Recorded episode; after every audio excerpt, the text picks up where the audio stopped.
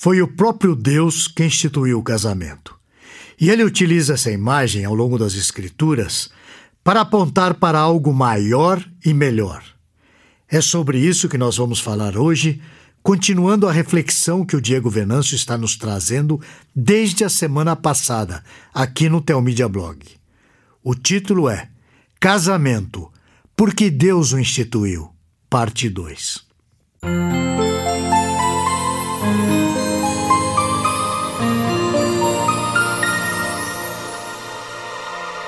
Na semana passada, tratamos do casamento e por que Deus o instituiu. Hoje vamos dar continuidade ao tema, examinando a linguagem figurativa que Deus usa em diversos lugares nas Escrituras. Deus compara o seu relacionamento com o seu povo a um casamento. Vejamos algumas passagens bíblicas onde Deus usa a figura do casamento. Assim diz o Senhor Onde está a carta de divórcio de vossa mãe, pela qual eu a repudiei? Ou quem é o meu credor a quem eu vos tenha vendido? Eis que por causa das vossas iniquidades é que fostes vendidos, e por causa das vossas transgressões vossa mãe foi repudiada. Isaías capítulo 50, versículo 1. Porque teu Criador é teu marido o Senhor dos Exércitos é o seu nome. E o Santo de Israel é o teu redentor. Ele é chamado de o Deus de toda a terra. Porque o Senhor te chamou como a mulher desamparada e de espírito abatido, como a mulher da mocidade que fora repudiada, diz o Senhor teu Deus. Por breve momento te deixei, mas com grandes misericórdias torno a acolher-te.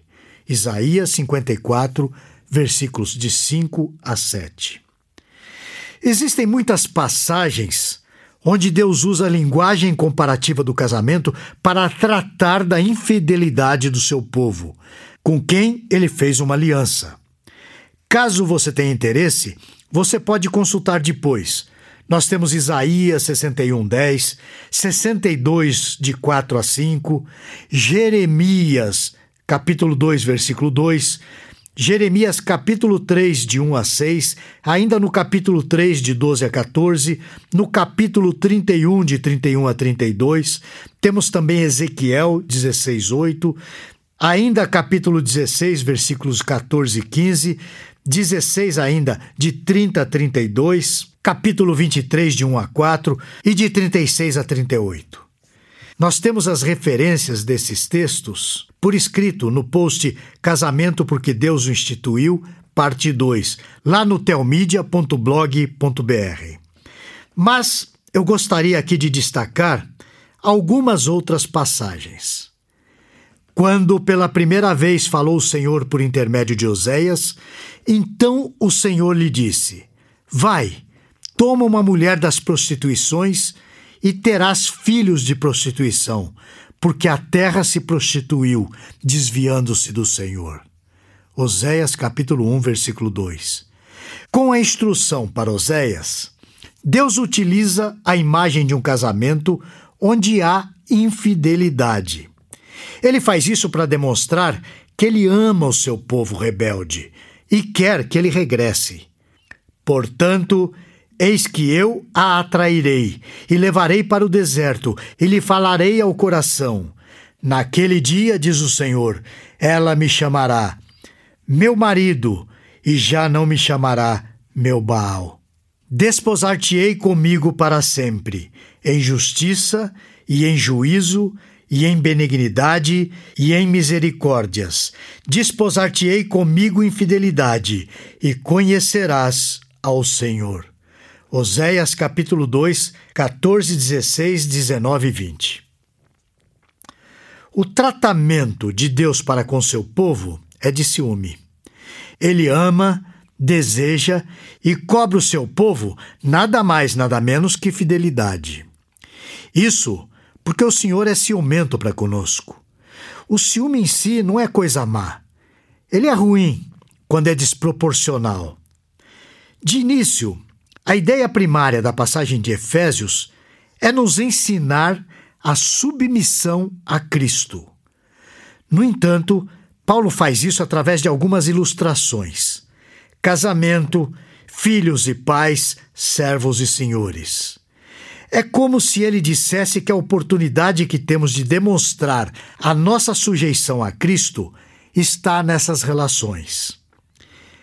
Enchei-vos do Espírito, sujeitando-vos uns aos outros no temor de Cristo. Efésios 5, versículos 18 e 21. Como devemos nos sujeitar uns aos outros em Cristo? Bem, usando a ilustração do casamento, Paulo diz: as mulheres sejam submissas ao seu próprio marido como ao Senhor. Efésios 5, 22. A submissão das mulheres não tem nada a ver com os homens serem melhores ou piores do que as mulheres. Deus ordenou isso com um propósito maior. As responsabilidades e as funções do casamento existem para representar algo maior e melhor. Veja, porque o marido é o cabeça da mulher, como também Cristo é o cabeça da igreja. Efésios capítulo 5, versículo 23. Vemos, portanto, que Paulo está fortalecendo a imagem do casamento que ele usou. O marido é o cabeça da esposa, assim como Cristo é o cabeça da igreja. Como tu, porém, a igreja está sujeita a Cristo, assim também as mulheres sejam em tudo submissas ao seu marido. Efésios capítulo 5, versículo 24. Então, a ênfase permanece com a esposa representando a igreja. Assim, a autoridade não existe porque o homem é melhor, mas existe para que ele sirva a sua mulher. A autoridade que Cristo exerce é amorosa, é justa e é santa. Por isso ele usa a sua autoridade para se entregar pela igreja, por amor a ela, para servir. Os nossos casamentos são grandes luzeiros nesse quesito. Então, a autoridade masculina deve ser usada para que fim? Para servir as mulheres como doação. No versículo 31, nós temos a conclusão. E essa conclusão aponta para a criação. Eis porque deixará o homem a seu pai e a sua mãe, e se unirá à sua mulher, e se tornarão os dois uma só carne. Efésios capítulo 5, versículo 31. Resumindo, o casamento foi criado por Deus para representar o relacionamento de Cristo com a sua igreja.